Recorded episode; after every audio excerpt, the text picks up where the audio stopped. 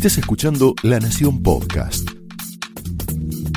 A continuación, Laura Di Marco explora amores y odios de los protagonistas y armadores de la política argentina en La Trama del Poder.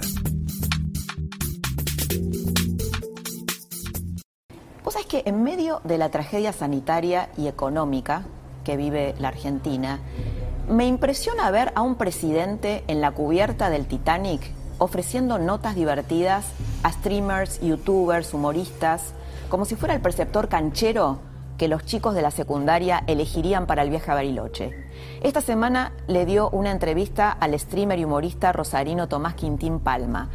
Un entrevistador militante, otro más, ¿te acordás que la otra trama habíamos visto la entrevista de Pedro Rosenblatt, que era un amigo del hijo de Alberto Fernández?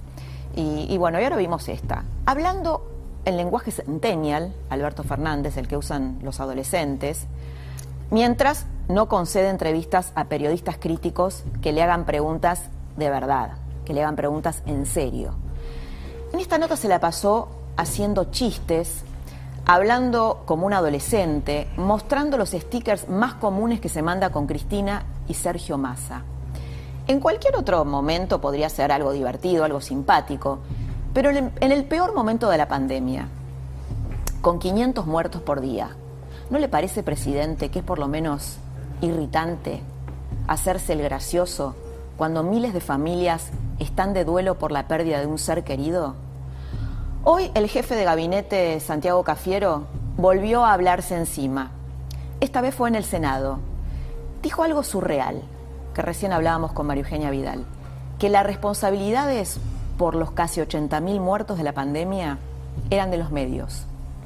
La oposición, la reta, la reta sobre todo, la corte. Es decir, ponele mi responsabilidad, la de María Eugenia Vidal, la de, la de Fran la de Majul, la de Leuco, la de Ocaña. En cualquier lugar del mundo, aquí en la China, la responsabilidad por la gestión de la pandemia es obvia. La responsabilidad es de quien gobierna. ¿Acaso los medios o la Corte son responsables del paupérrimo número de testeos que deja a la Argentina sin política sanitaria para contener el virus? ¿La Corte o la oposición son responsables de no haber previsto la segunda ola en el presupuesto nacional que no la incluyeron? ¿Quién fue el responsable del rígido confinamiento de ocho meses con cierre total que llevó la pobreza al 47% de los argentinos y empujó a la clase media baja más abajo todavía, además de dejar un tendal de muertos? ¿Por qué las vacunas no llegaron en el verano, como lo había prometido Alberto Fernández? ¿Por qué no tenemos los 14 millones de dosis de vacuna Pfizer cuando en la Argentina se desarrollaron los ensayos clave, clínicos, y se hicieron justamente para que tengamos prioridad en su distribución? Obsesión, Jaime Rosenberg. Obsesión eh, fue una de las palabras, digo Jaime porque después va a tener una columna sobre eso. Eh, fue la palabra que dominó la semana política, ¿no? La pronunció esta tarde el jefe de gabinete, pero la hizo viral la ministra Carla Bisotti en la conferencia de prensa que ofreció el miércoles, en la que se la veía agobiada, a punto de llorar. Fue rara la conferencia de prensa. Cuando dijo, ahí la estamos viendo, que la oposición y los medios tenían una obsesión con la vacuna Pfizer. Bisotti también denunció a los medios porque, según ella, tienen una agenda paralela, alejada de los intereses de la gente.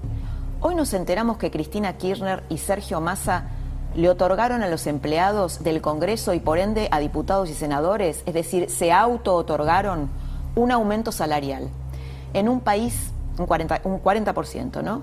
En un país que tiene casi la mitad de su población sumida en la pobreza, 23.000 empresas quebradas por la pandemia, millones de personas con problemas de salud mental y el futuro embargado con un 60% de chicos jóvenes que carecen de lo mínimo para crecer como personas plenas.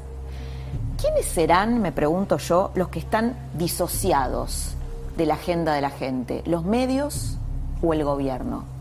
¿Quiénes serán los obsesionados por quitarse las culpas de encima por la pésima gestión de la pandemia, ganar las elecciones, preservar el poder y conseguir la impunidad? ¿Los medios o el gobierno? ¿Quiénes serán, no?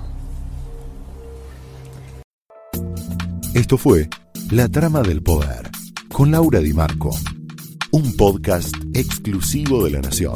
Escucha todos los programas de La Nación Podcast en www.lanacion.com.ar. Suscríbete para no perderte ningún episodio. Estamos en Spotify, Apple Podcast, Google Podcast y en tu reproductor de podcast favorito.